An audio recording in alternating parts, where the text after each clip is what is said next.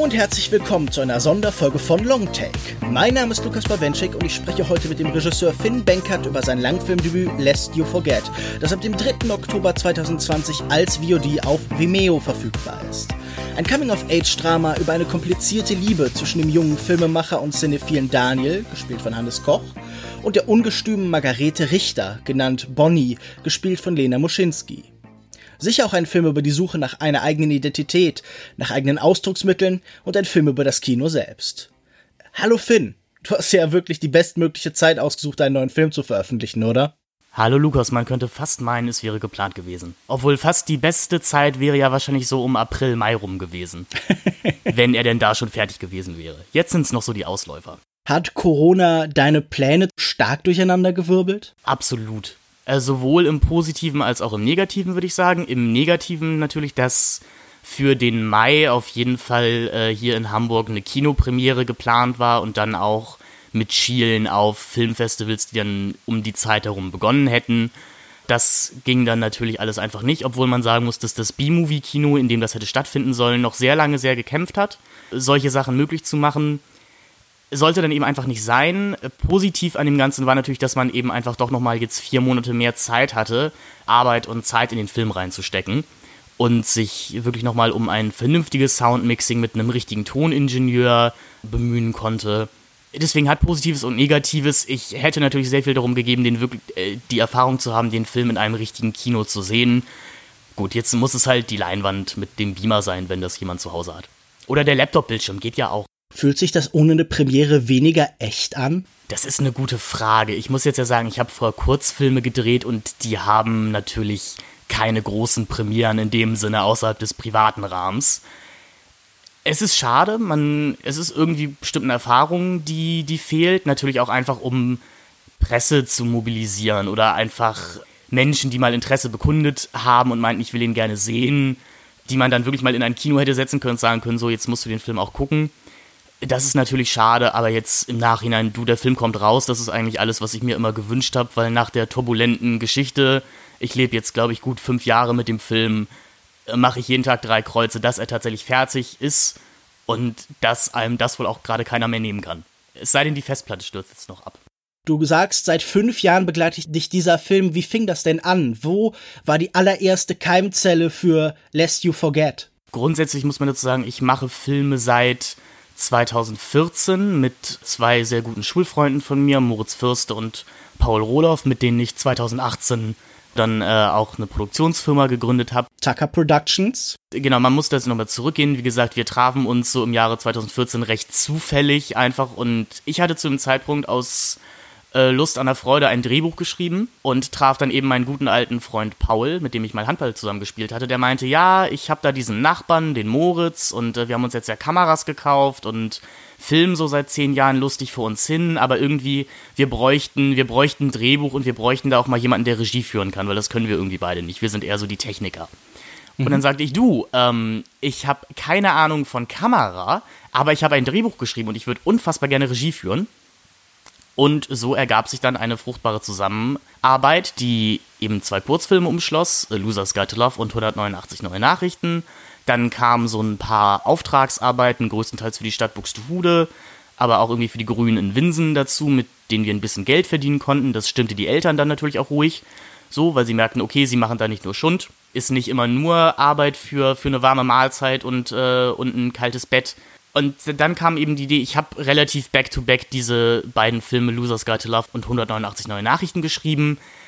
Und dann war eben die Idee, okay, da ja in diesen beiden Filmen auch übergreifend Figuren auftauchen, warum nicht noch einen dritten machen? Mhm. Und das wurde dann eben Lest You Forget, was startete auch als ja den nächsten Kurzfilm, den man dann eben macht und sich am niedersachsenweiten Filmwettbewerb Elbe-Weser Filmklappe beteiligt, beziehungsweise nein, die Elbe-Weser Filmklappe ist eben nur für den Rahmen Elbe-Weser, die dich dann immer qualifiziert für die Niedersachsen Filmklappe und immer so weiter. Genau, das, dieses erste Drehbuch-Draft hatte so 20, 25 Seiten. Man sagt ja immer so, eine Seite Drehbuch, eine Minute Film. Es sollte dann aber einfach nicht sein. So zwei Jahre dümpelte dieses Projekt vor sich hin. Wir machten alle unser Abitur. Manche Leute zogen weg, manche nicht. Und ich habe dieses Ding dann immer weiter umgeschrieben und irgendwann jetzt, ich müsste mal eben blättern, hier, es liegt gerade neben mir im Drehbuch, das finale Ding hat jetzt 49 Seiten, der Film geht 70 Minuten und so wurde aus etwas, was als Kurzfilm geplant war, ja, ein Spielfilm. Und keiner von uns weiß so richtig, wo, wo wir falsch oder richtig abgebogen sind an der Enge am Ende, dass es so exorbitant in der Länge wurde. Vielleicht haben die vielen Musikmontagesequenzen damit was zu tun. Was ist denn dazugekommen? Was war der Kern dieser Geschichte für dich? Womit fing das an? Genau, da wird es jetzt äh, kurz ein bisschen anekdotisch autobiografisch. Hannes Koch, der ja auch der Hauptdarsteller ist, und ich sind eben jetzt auch schon länger befreundet seit der Schule, so, so ab der neunten, zehnten Klasse hat man dann ja so eine Art Identität gefunden, die man zumindest für ein halbes Jahr an der Schule leben möchte. Und Hannes gründete eben seine Band Difficult Subject und ich machte eben diese Filme. So, das heißt, um uns scharte sich dann so eine Art Künstlerklicke an der Halle-Pagen-Schule. Und dann begab es sich eben, dass wir beide das gleiche Mädchen gut fanden. Schwierig. Geht ja noch weiter. Er schrieb einen Song namens Part of Your Life. Und ja, ich schrieb ein Drehbuch namens Lest You Forget. Äh, wir waren beide nicht erfolgreich, muss man sagen. Waren aber dann tatsächlich so über die Oberstufenzeit alle sehr gut miteinander befreundet. Äh, besagte Dame hätte auch äh, die Hauptrolle gespielt, wenn sie dann nicht nach Oldenburg gezogen wäre. Was sicherlich für den, äh, für den Meta-Aspekt des Films oder den autobiografischen Meta-Aspekt nochmal äh, 100% Galore gewesen wäre. Aber jetzt ist es eben so. Also das war auf jeden Fall das Initialding, so eine ich glaube, es ist immer so lächerlich, wenn man sagt, so ein bisschen Verarbeitung, eigene Erlebnisse, aber das war es tatsächlich. Ich dachte ihm einfach, hey, da ist diese Person und eigentlich wäre das mit ein paar Änderungen ein guter Filmcharakter. Mal gucken, was dabei rumkommt. Was ist denn zuerst da? Dass man viele Filme sieht und auf einmal in der Wirklichkeit Sachen aus diesen Filmen da wiedererkennt, zum Beispiel bei solchen Menschen, oder sind da zuerst diese Menschen, die dann zu Filmmaterial werden? Eher andersrum. Bei mir sind es wirklich eher die, die Menschen, die dann häufig auch komplett unbewusst zu Filmmaterial werden. Das ist eben gerade so im Fall von Lest You Forget, so bei den, wenn man mal mit den Darstellern redet oder einfach immer so weiter, eine sehr, eine sehr große Frage, die immer über allem schwebte. Auch bei den Darstellern war ja immer die Frage nach dem autobiografischen Aspekt, den ich eigentlich immer verneint habe in gewissen Stellen. Denn ich würde sagen, in der ersten Version, in der ersten Draft-Version von irgendwie 2015, 16 hatte das was sehr stark autobiografisch und mittlerweile dann eher so was Generalisierendes über äh, Sachen, wie ich mich gefühlt habe, aber ohne jetzt, dass ich sagen würde, bestimmte Situationen habe ich genauso gefühlt. Aber ich ertappe mich doch immer wieder dabei, dass ich eben schreibe und schreibe und dann merke, hm, das könnte jetzt aber auch die Person sein. Ich muss allerdings sagen, jetzt bei den Sachen, es ging natürlich zu der Zeit auch einfach noch, weil wir eben diese Kurzfilme gemacht haben, dass man relativ Filme auch mit einer bestimmten Besetzung im Kopf schreiben konnte, die dann auch Ja gesagt haben. Und natürlich verirren sich dann auch Charakterzüge von den Personen in die Filmcharaktere, die sie dann eben spielen. Wie bringt man die Leute aus seinem Umfeld dazu, für einen zu Schauspielern? Eigentlich größtenteils, indem man fragt und die meisten sagen dann auch sofort ja. Also nein, okay, natürlich initial ist dann erstmal, ja, ich hätte schon Lust, aber ich glaube, ich kann das nicht. Mhm. Und im Idealfall oder meistens haben sie aber doch Lust, sich zumindest einmal probeweise vor eine Kamera zu stellen und in den meisten Fällen hatten sie dann Spaß dabei und haben gemacht, was sie wollten, was, ähm, was dann eben das Drehbuch verlangte. Man muss jetzt allerdings auch sagen, dass äh, Hannes und auch äh, Lena, die Hauptdarstellerin, beide eine kleinere bzw. größere, im Falle von Hannes, im Fall von Lena eine größere Theatervergangenheit haben. Mhm. Hannes und ich äh, kennen uns eben vom Schultheater, dort haben wir uns kennengelernt. Und Lena ist ihr ganzes Leben einfach schon aktiv im Theater gewesen, hat beim Little Shop of Horrors schon mitgespielt, bei einer Anne Frank-Inszenierung, ist auch in einer äh, Schauspieltruppe, die so aus dem Schauspielhaus Hamburg, aus der Jugendabteilung da hervorgegangen ist, sehr aktiv. Das war in dem Fall dann kein Problem, so, weil die konnten das eben auch einfach und gerade die Figur des Daniel ist schon auch ein bisschen auf Hannes draufgeschrieben worden. Das heißt, Hannes hat, musste größtenteils sich selber spielen, hatte damit dann auch keine Probleme. Und viele Nebenrollen konnte man dann einfach auch besetzen mit Leuten, die sagen, ich wollte das schon immer mal machen und bitte lass mich das jetzt mal tun. Und es tauchen natürlich auch einfach ein paar Leute auf, die schon in den beiden vorherigen Kurzfilmen aufgetreten sind und deswegen einfach ihre alten Rollen nochmal wiederbeleben konnten. Abschließend nur gesagt, ich hatte sehr selten Probleme damit, dass jemand gesagt hat, äh, nein, möchte ich gar nicht, hier Schauspiel, äh, geh mir weg. Das klingt erstmal, als würden diese Leute vor der Kamera in Teilen auch sie selbst sein. Was hast du ihnen denn dann noch gesagt? Was wolltest du von ihnen? Was lässt du sie spielen? Ist das ein Anpassen an die eigene Vorstellung von diesen Figuren im Kopf oder wächst da ein echter Mensch mit dieser fiktiven Figur zusammen? Also im Idealfall wächst da natürlich der echte Mensch irgendwie zusammen. Das war mir jedenfalls auch relativ wichtig. Man hat natürlich die Zeilen im Drehbuch, muss dann aber eben einfach auch erkennen, jedenfalls musste ich das erkennen, bloß weil vielleicht eine Sache schriftlich funktioniert tut sie das eben nicht im gesprochenen Dialog oder noch weniger dann auf echtem Film. Und muss dann natürlich eben gucken, was. Ich glaube, man hat immer das Problem, wenn man über Schauspieler spricht, dass, es, dass dann Menschen sowas sehr Funktionales plötzlich bekommen. Deswegen bitte mhm. ich das an dieser Stelle einmal zu entschuldigen. Aber man muss sich dann natürlich immer fragen, okay, wie funktioniert diese bestimmte Person vor der Kamera oder was ist das einfach für ein Mensch? Und was nimmt man ihr ab? Zum Beispiel welche Redewendung oder einfach nur welche Ausdrücke? Das war bei Hannes weniger ein Problem als bei Lena, als da Lena eben wirklich eine sehr lange Theatervergangenheit hatte und eine sehr expressionistische Darstellerin einfach ist. Natürlich, sie kommt eben auch von der großen Bühne, in der eben auch für die letzte Reihe gespielt werden muss. Mhm. Da hat man dann erstmal den Moment, in dem man eben einer Theaterschauspielerin beibringen muss, wir machen halt hier Film und die Gesten können auch kleiner sein was jetzt im Fall der Bonnie, die sie gespielt hat, natürlich sogar fast ein Vorteil war, dass diese sich selbst sehr, selbst, sehr selbst inszenierende Person auch einfach sehr lautstark, sehr überdreht, sehr übertrieben einfach auftritt. Und dann geht man eben einfach zusammen den Text durch, findet Stellen, wo auch die Schauspieler sagen, mit dem Wort fühle ich mich nicht wohl, mit dem Satz, den sehe ich mich nicht sagen, ändert das mhm. dann um. Natürlich bringen die Schauspieler auch viele eigene Ideen ein, wo man dann natürlich an die Zwiespalt steht, dass man irgendwo eine Vision hatte als Regisseur, sich natürlich aber auch permanent fragen muss, ist meine Vision denn die richtige? So, oder ist sie das eben nicht? Viele von diesen Figuren sprechen ungewöhnlich, oder? Im Nachhinein würde ich auch sagen, ja, tun sie. Beim Schreiben damals fiel es mir nicht mal so auf. Hängt vielleicht aber auch einfach damit zusammen mit den Sachen, die ich damals konsumiert habe. So mit 15, 16, als ich das schrieb, war ich sehr großer Kevin Smith-Fan bin ich heute nicht mehr so ganz. Und ähm, natürlich, er wird auch referenziert, Woody Allens Dialogführung, so sehr ich den Menschen Woody Allen jetzt an dieser Stelle verabscheuen kann, hat da natürlich auch einen Einfluss drauf. Kevin Smith ist ja einer dieser Regisseure, der eigentlich mit seinem Werk verspricht, dass das jeder machen kann. Ich würde, glaube ich, gern diesen Schritt zurückgehen und fragen, wie kommt man überhaupt dazu, Filme machen zu wollen? Was hat dich dazu gebracht? Waren das Künstler wie die, die du gerade schon nanntest? Gibt es da noch andere oder gibt es vielleicht noch irgendwie einen anderen Grund?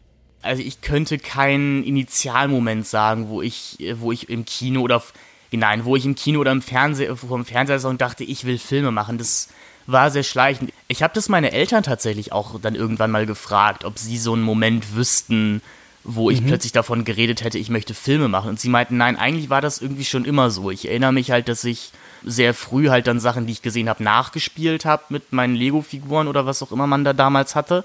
Und mir dann an Stellen, wo ich fand, dass die Filmhandlung irgendwie blöd war oder mir nicht gefallen hat, sie anders umgeändert.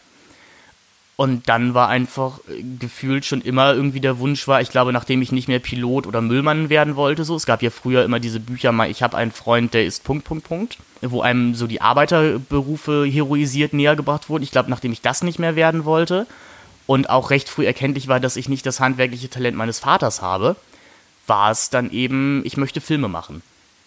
Aber nein, leider so, ich könnte jetzt nicht sagen, ich habe, ich habe mit acht Jahren Persona gesehen und mir gedacht, oh ja, genau das ist es. Es wäre dann vermutlich eher sowas wie, wie der Polarexpress oder, oder Schuh des Manitou gewesen.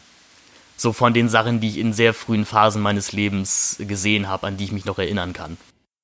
Das wäre zumindest so eine Origin-Story, die noch niemand hatte, oder? Ich habe den Polarexpress gesehen und wollte dann Filmemacher werden beim Polar Express glaube ich nicht. Ich weiß, dass Peter Torwart, also der Regisseur von Bang Boom Bang und dieser der Unna-Trilogie, wohl bei der Filmhochschule gesagt hat, dass Didi der Doppelgänger ihn zum Filmemachen inspiriert hätte. Was ich eine sehr schneidige Antwort finde, so vom, vom Filmhochschulcast, also bei der, bei der Filmhochschule beim Vorsprechen.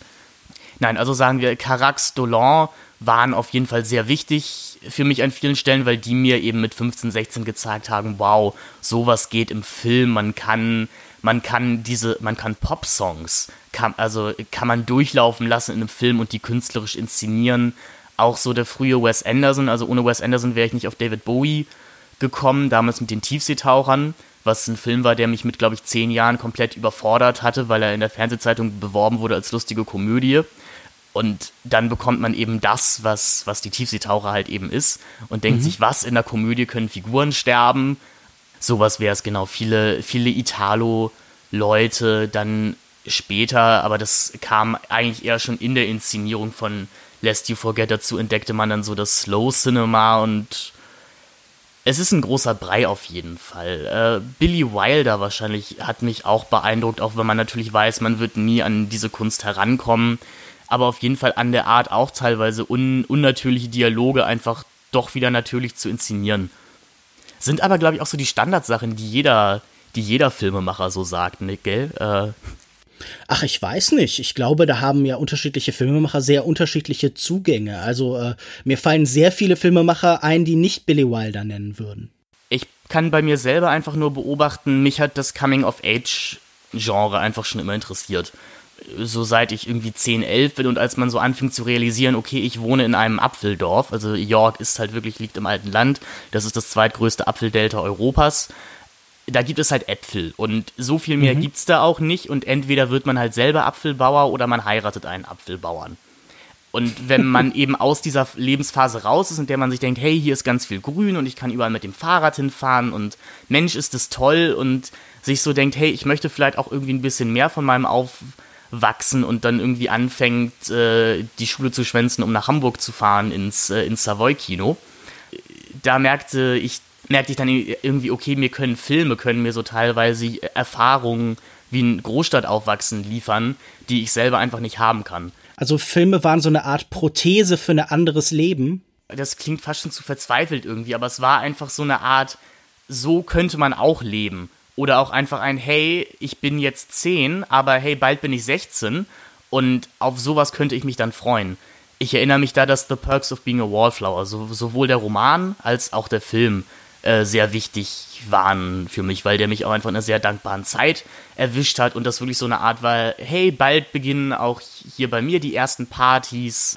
Popkultur, Partys, alles Möglichkeiten mit der Welt im Großen und Ganzen zu interagieren. Deine beiden Kurzfilme und auch dieser hier, die zusammen diese von dir schon angesprochene inoffizielle Trilogie ergeben, sind alle sehr stark geprägt von diesem popkulturellen Ansatz. Also im ersten A Loser's Guide to Love teilt man die Männer in Kollegas und Crows und kann sich dann vielleicht am Ende auf Caspars einigen. Später ist das dann vielleicht so deutscher Indie-Rock als Zugang. Was glaubst du sind für dich prägende so popkulturelle Instanzen? Also nicht nur Filme, sondern zum Beispiel auch Musik, Bands, die dich geprägt haben und inwiefern bestimmen die deinen Blick zur Welt und vielleicht auch den Blick zur Welt deiner Figuren? Bei Musik muss ich auf jeden Fall, ich habe ihn eben schon angesprochen, David Bowie sagen. So, ich weiß mhm. zum Beispiel nicht mehr viel von meiner Schulzeit, aber ich weiß eben noch, dass ich an David Bowies Todestag Englisch-LK hatte in der ersten Stunde und diese, diese Meldung aufploppte dann auf allen Handys und unser Englischlehrer eine Schweigeminute für David Bowie hielt. Das mhm. war auf jeden Fall ein bewegender Moment. Ich habe, ich habe recht früh eben angefangen, weil sehr früh so eine Art Hamburg-Sehnsucht bei mir irgendwie kam. Man muss dazu sagen, meine Mutter kommt ursprünglich aus Hamburg und irgendwie hat sich das so ein bisschen übertragen. Ich habe sehr viel Ketka und Tokotronic gehört, also eben diesen, diese neue Hamburger Schule, was sich ja dann vielleicht in den Filmen auch einfach ein bisschen wiederfindet. Für Lest You Forget sehr wichtig, aber auch fürs Aufwachsen war auch eine Hamburger Band namens Kollektiv 22 die sich jetzt, glaube ich, auch gerade wieder formiert hat.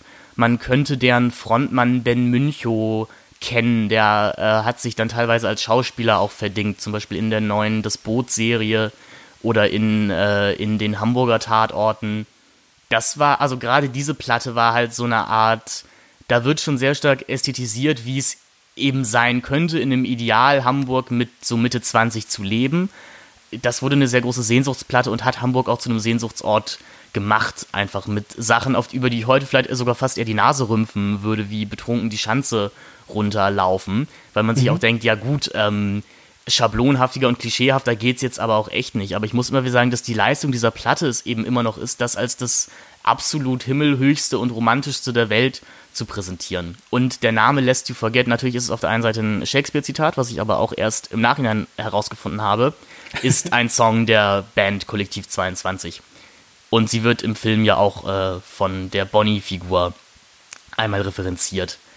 Mhm. Sonst, äh, ja, ist es David Bowie, die Talking Heads, Lou Reed, es sind da auch irgendwie eher Retro-Sachen, ältere Sachen, was glaube ich einfach mit den Filmen dann wieder zusammenhing, die zu der Zeit rauskamen, wo ich wirklich empfänglich war für für die großen Jugendfilme. Es war eben, ich habe The Perks of Being a Wallflower, also vielleicht lieber morgen geliebt. Und da geht es ja eben nun mal auch um, um Bowie, da geht es um Sonic Youth, äh, um die Cocteau Twins sind, glaube ich, auch drin. Dann kam Adventureland, von dem ich glaube, ich weiß, dass du ihn gar nicht mal so magst. Äh, Nein eben einfach, ich bin, glaube ich, in so einer Generation groß geworden, in dem dieser, dieser 80er-Rückblick so schleichend begann. Also du würdest sagen, das ist etwas Typisches für deine Generation? Das heißt, du hattest viele Leute um dich herum, die einen ähnlichen Referenzrahmen oder ähnliche Sehnsüchte hatten? Ich glaube schon, jedenfalls die Leute, mit denen ich mich umgeben habe.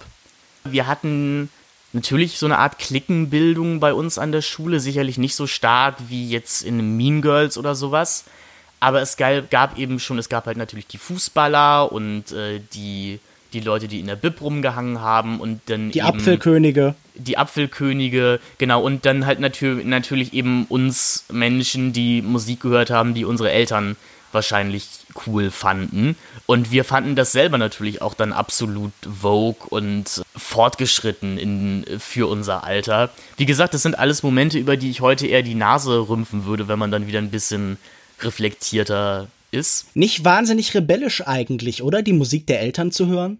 Nein, überhaupt nicht. Aber die Frage war ja auch einfach, gegen was sollte man rebellieren? Weil bei uns an der Schule hat es niemanden, eigentlich niemanden interessiert, wenn man so groß was gemacht hat, beziehungsweise hat es auch nie einen Impact gehabt. Was glaubst du, lernt man über deine Generation aus diesen Filmen? Ist die besonders konformistisch? Gibt es da äh, klare Abgrenzungen zu Generationen, die danach kommen?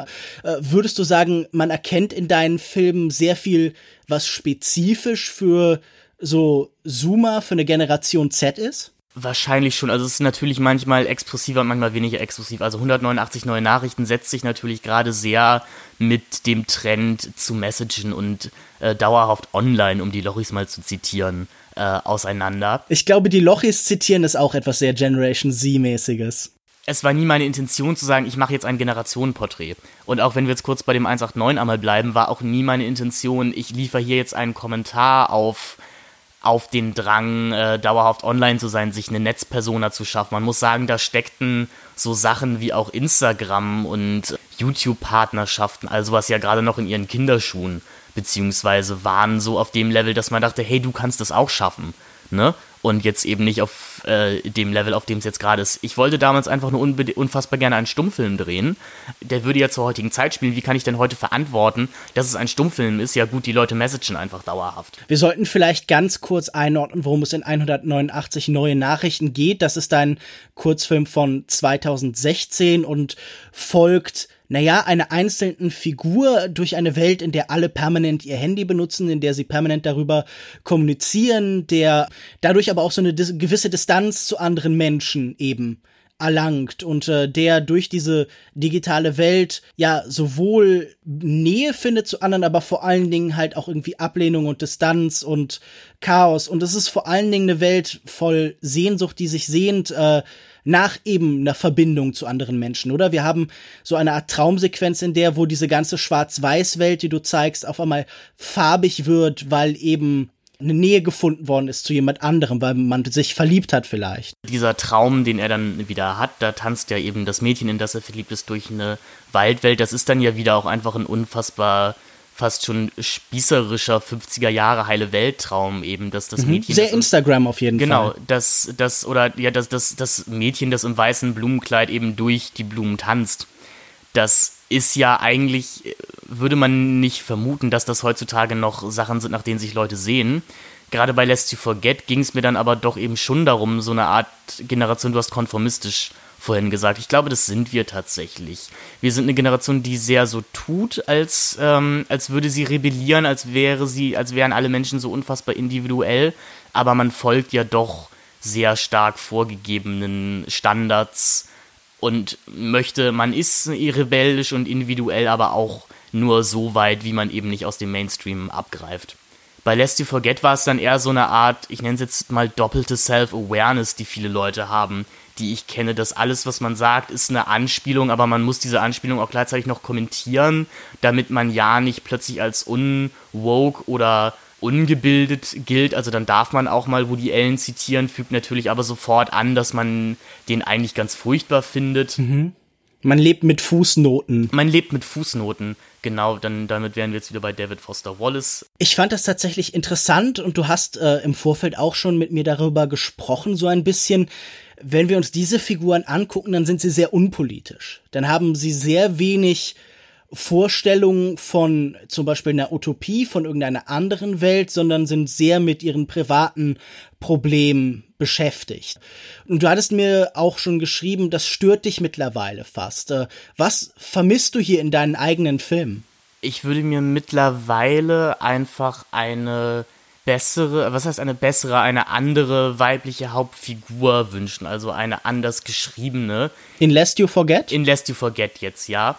Auf jeden Fall, die eben kein, aber das stört mich eigentlich allgemein bei allen drei Filmen. Ich habe es bisher noch, würde ich sagen, für mich selber noch nicht geschafft, eine wirklich gute äh, Frauenfigur zu schreiben, die nicht am Ende doch in so eine Art Manic Pixie Dream Girl Klischee hier rein, äh, hineinfällt. Was aber auch Dinge sind, die mir erst in den letzten zwei Jahren halt mit, mit Beginn meines Studiums klar geworden sind, auch vielleicht unbewusst, was für ein Weltbild man eben auf, auferzogen bekommen hat und dann ohne es zu hinterfragen eben auch in, in Kunst transportiert.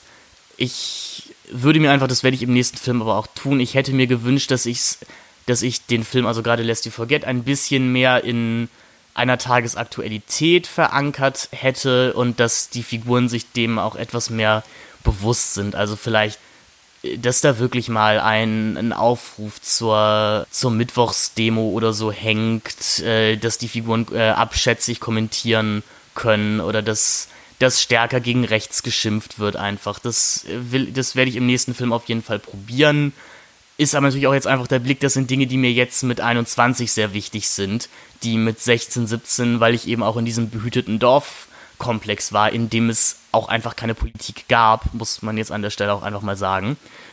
Also natürlich gab es sie, es gab die Lokalpolitik, aber die hat auch nichts Großes gemacht, über das man sich hätte aufregen können. So. Ich glaube, das letzte große Ereignis war, dass 2008 mal die Elbe vor York vertieft werden sollte und das ist dann nicht passiert. So. Deswegen kam mir diese, dieser Gedanke damals auch gar nicht erst, dass das ein Punkt ist, der wichtig sein könnte, der mir jetzt sehr viel dringender erscheint. Man kann es ja im nächsten Film alles richten, beziehungsweise einbringen. Ein anderes Thema, das in diesem Film sehr präsent ist, was sicher auch zu dieser Frage nach der Darstellung einer Generation passt, ist, es geht wahnsinnig viel um Zynismus, um die Frage, ob die Welt irgendwie vielleicht inhärent schlecht ist, ob man daran was ändern kann. Das hängt ja nun sicher auch mit politischen Fragen, mit politischen Ambitionen zusammen. Ist die Generation Z im Allgemeinen oder wie wir sie in deinen Film erleben, besonders zynisch, besonders ironisch? Das klang vorhin schon so ein bisschen an, aber das würde ich dich gerne noch mal irgendwie konkreter fragen. Äh, absolut. Ich kenne sehr wenig Menschen, die sich unironisch durch, durch ihr Leben gehen. Vielleicht ist Hamburg auch ein bisschen der falsche Ort dafür, um da dann wieder aufzuwachsen. Oder um tagesaktuell zu bleiben, die Lidl-Sneaker und die Lidl-Kollektion, die jetzt rausgekommen ist. Und mhm. ähm, die absolut große Erfolge feiert. Das ist doch einfach das Musterbeispiel für, ich weiß nicht, ob man es ironischen Kapitalismus nennen kann, aber das ist doch eigentlich der Punkt, wo man sich als, als Mensch denken müsste, okay, wir sind jetzt an, also wir sind jetzt da an dem Punkt, an dem ein Discounter, eine Sneaker und äh, was haben sie noch? Äh, Caps und Mützen und Socken und Liletten, also Badelatschen rausbringt und die mhm. ganze Influencer-Welt fliegt da drauf. Ist das jetzt nicht der Punkt, wo, wo wir uns alle mal hinsetzen sollten und sagen müssen, okay, was ist hier schiefgelaufen? Aber würden die Lidl-Klamotten nicht sehr gut zu den Outfits deiner Figuren passen? So dieses bunte Xavier Dolan-mäßige? Aber sie tragen ja zumindest keine Marken, meine Figuren. Was sie tun, na gut, unser Hauptdarsteller Daniel, der trägt häufiger mal T-Shirts mit Filmemblemen drauf, wie zum Beispiel vom Weißen Hai. Und mhm. äh, Bonnie ist, würde ich sagen, einfach so das Durchschnittsbild einer geisteswissenschaftlichen Studentin, die eben mit Lederjacke und Nirvana-Shirt durch die Gegend rauft. Ich glaube, wir sind eine Generation, die sehr viel annektiert an altem Popkulturgut, ohne zu wissen, wo das vielleicht wirklich herkommt oder welche Bedeutung das hätte haben können.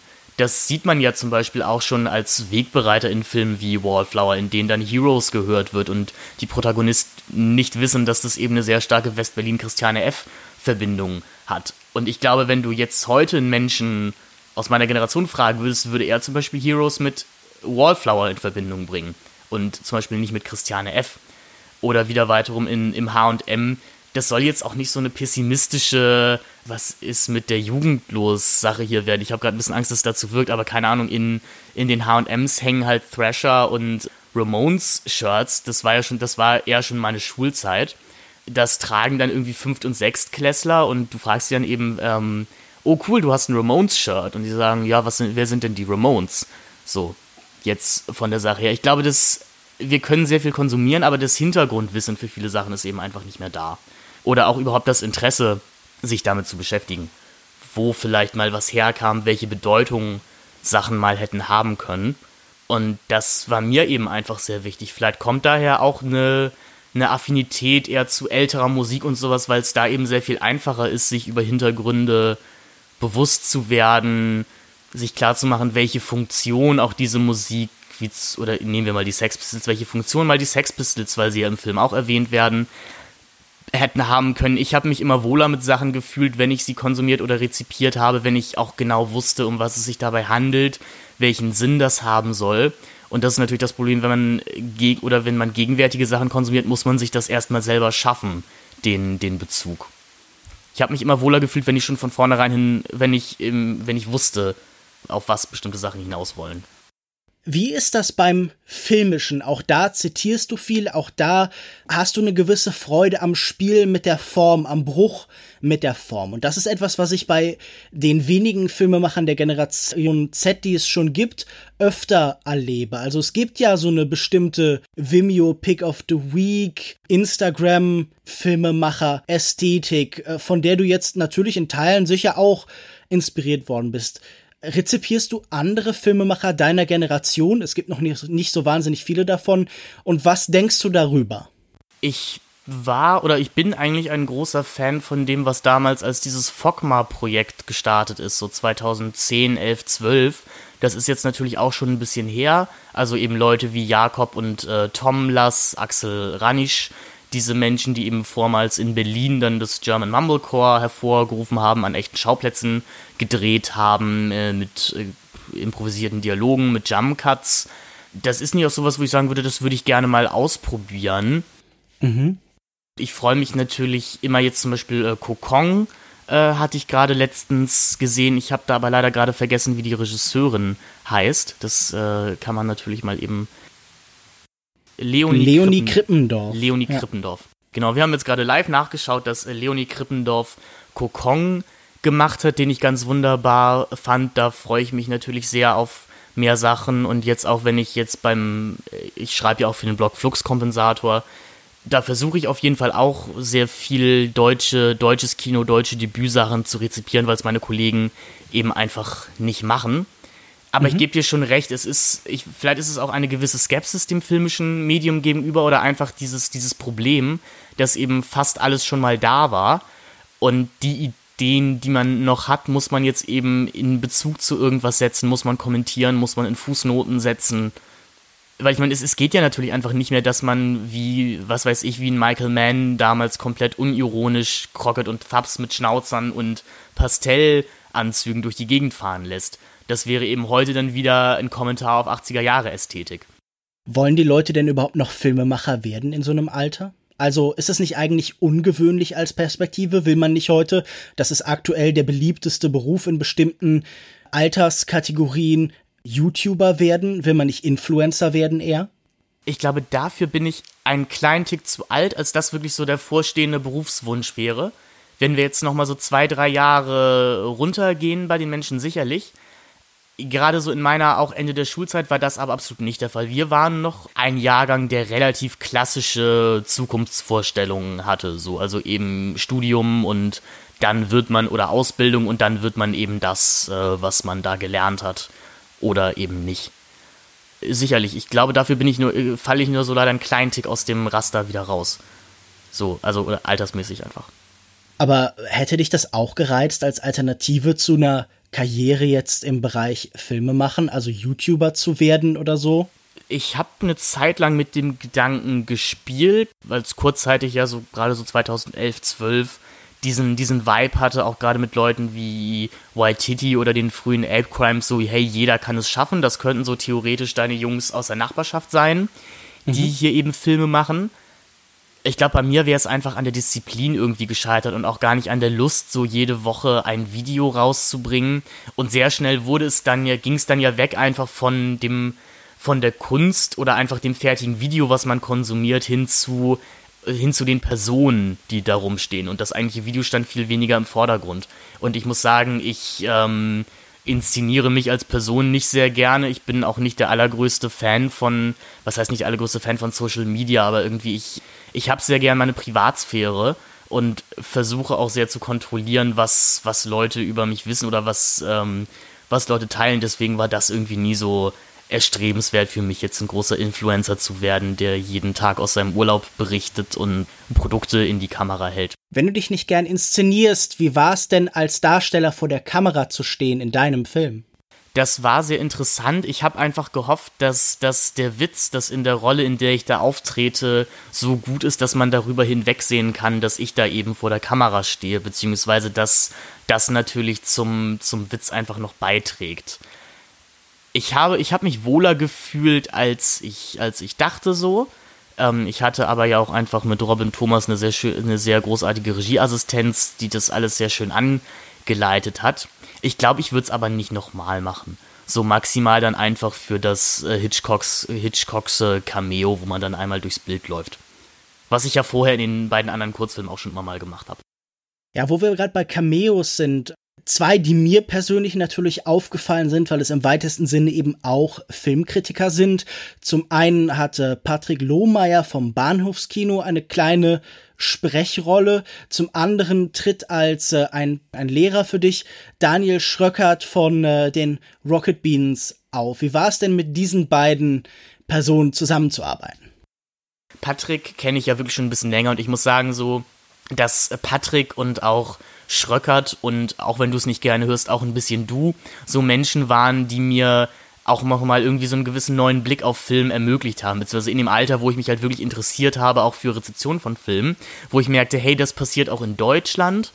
Und so kann man eben über Filme reden. Deswegen fand ich es einfach, genau, Patrick kannte ich deswegen schon ein bisschen länger einfach, der hat auch mal 189 neue Nachrichten rezensiert und wir haben uns ganz gut verstanden.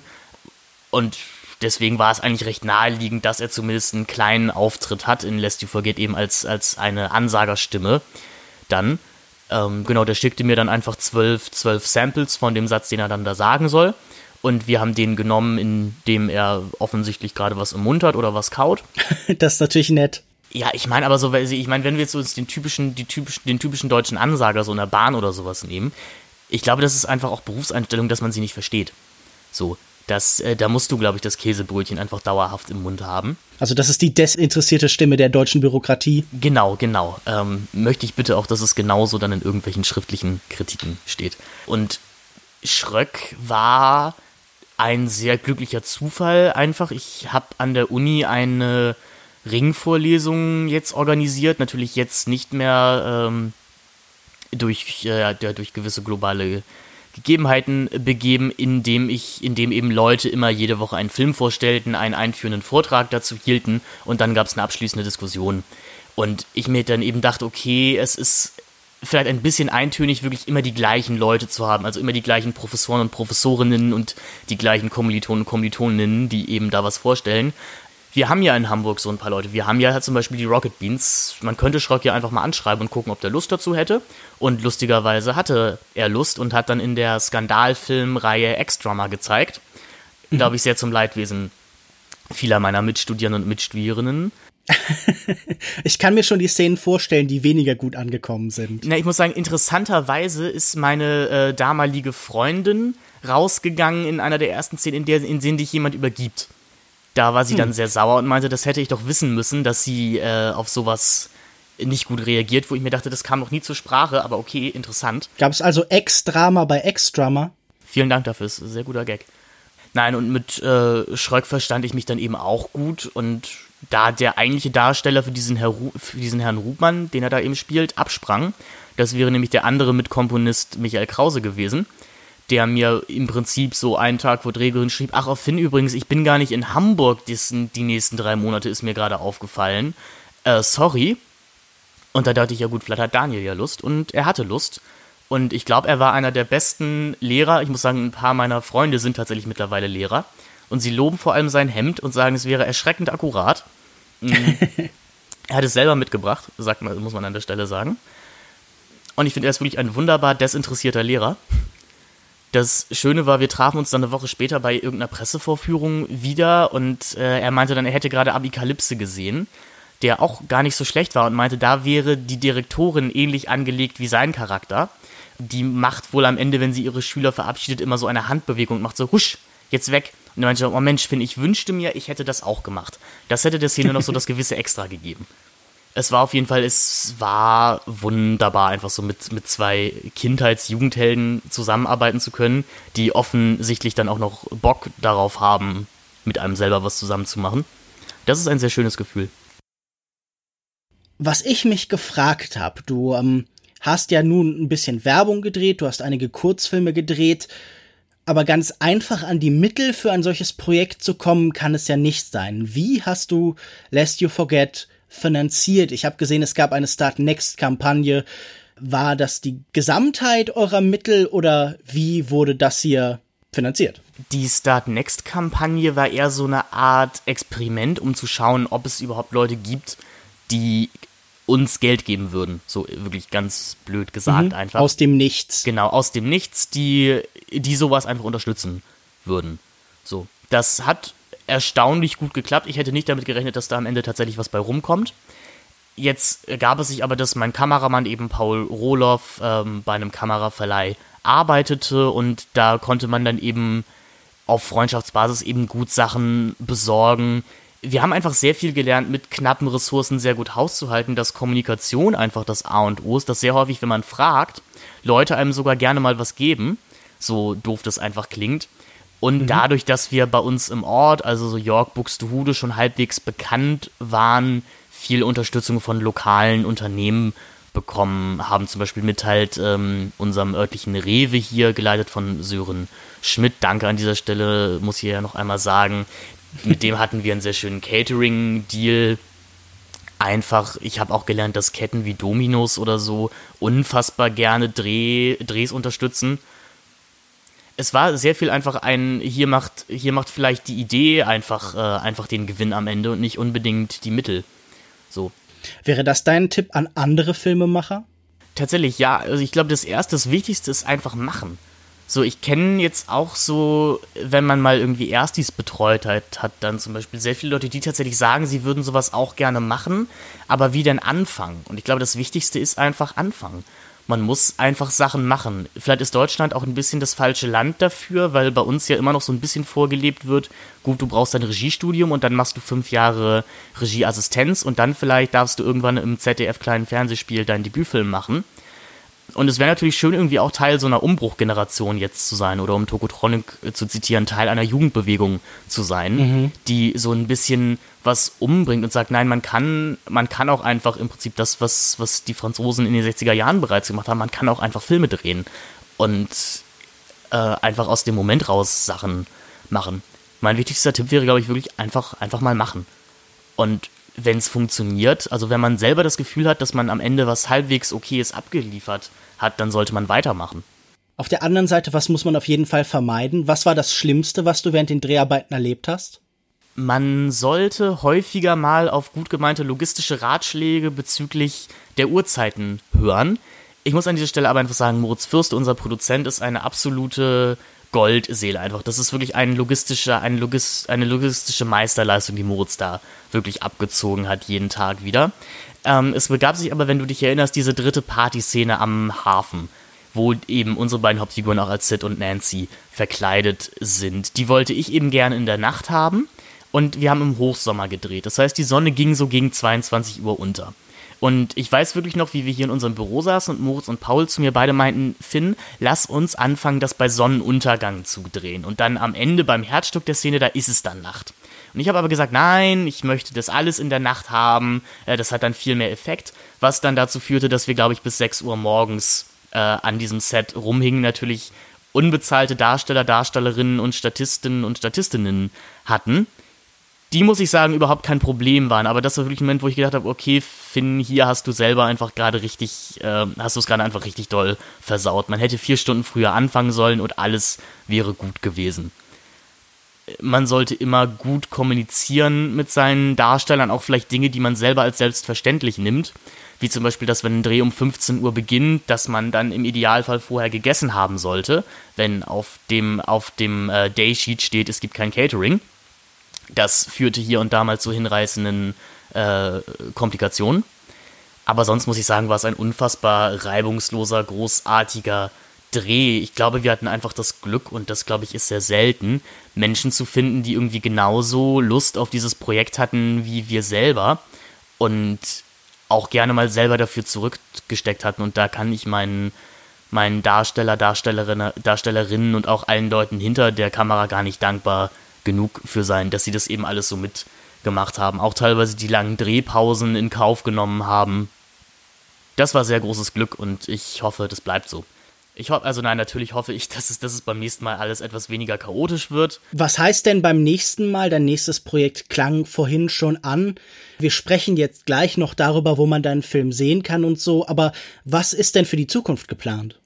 Für die Zukunft ist auf jeden Fall erstmal das äh, Beenden meines Studiums geplant. Dann sind wir nämlich alle drei, also alle drei von Taka Productions durch mit unserem Studium und dann planen wir erstmal zwei Jahre zu probieren, ob wir überhaupt von der Filmerei leben könnten. Also dann eher von Image- und Werbefilmerei. Und wenn das funktioniert und auch wenn Lest You Forget tatsächlich ein bisschen positive Resonanz erfährt, wurde mir versprochen, darf ich noch einen Film machen. Von wem wurde das versprochen? Von meinen beiden Mitgesellschaftern, also von Paul mhm. und Moritz. Und da würde ich mich dann tatsächlich auch um Filmförderungen bemühen. Also das würde dann in Anführungszeichen ein richtiger, richtiger Film werden und eben kein Film, der eigentlich unterm Strich für null, für null Euro gedreht wurde. Genau, das sind auf jeden Fall meine Pläne gerade. Aber erstmal gibt es ein bisschen, bisschen Werbung und äh, Geld verdienen, so doof es klingt. das klingt ja gar nicht so furchtbar doof. Und ich glaube, man kann auch bei diesem Film damit helfen, ein bisschen Geld zu verdienen oder zumindest Kosten wieder reinzubekommen. Wo kann man denn Lest You Forget sehen? Den kann man ab dem 3.10. bei Vimeo sehen. Ähm, 2,99 kostet es sich, den auszuleihen. Es ist allerdings auch mit so einer kleinen Pay What You Want Funktion. Das heißt, wenn jemand mehr geben möchte, zum Beispiel 3 Euro oder 3 Euro 1 Cent, dann seid ihr da auch herzlich zu eingeladen, das zu tun. Es gibt auch ein bisschen Bonusmaterial dazu. Es gibt einen Audiokommentar und ein kleines Making-of. Da sitzen wir gerade noch in der Endproduktion von. Ist auf jeden Fall für die ganze Familie was dabei. Wunderbar. Dann äh, will ich das allen hier mal ans Herz legen. Ich habe den Film ja auch schon bei Katz empfohlen. Ich war wirklich überrascht und äh, kann nur sagen, es lohnt sich definitiv, Lest You Forget von Finn Bankert anzuschauen. Finn, vielen Dank für das Gespräch. Ja, vielen, vielen Dank für die Einladung. Es hat äh, sehr viel Spaß gemacht. Das war eigentlich, muss ich sagen, mit das, das angenehmste und schönste Interview, was ich bisher äh, geben durfte. ich, bin, ich bin dir sehr dankbar dafür, dass du nicht, äh, komm, nicht äh, als erstes gefragt hast, wie autobiografisch der ganze Film ist. Was ich dich noch fragen wollte. Nein, natürlich nicht. Äh, vielen Dank für das Gespräch, Finn. Tschüss und bis zum nächsten Mal. Ciao und abonniert Longtake. ja, das solltet ihr tun. Ciao. Ciao.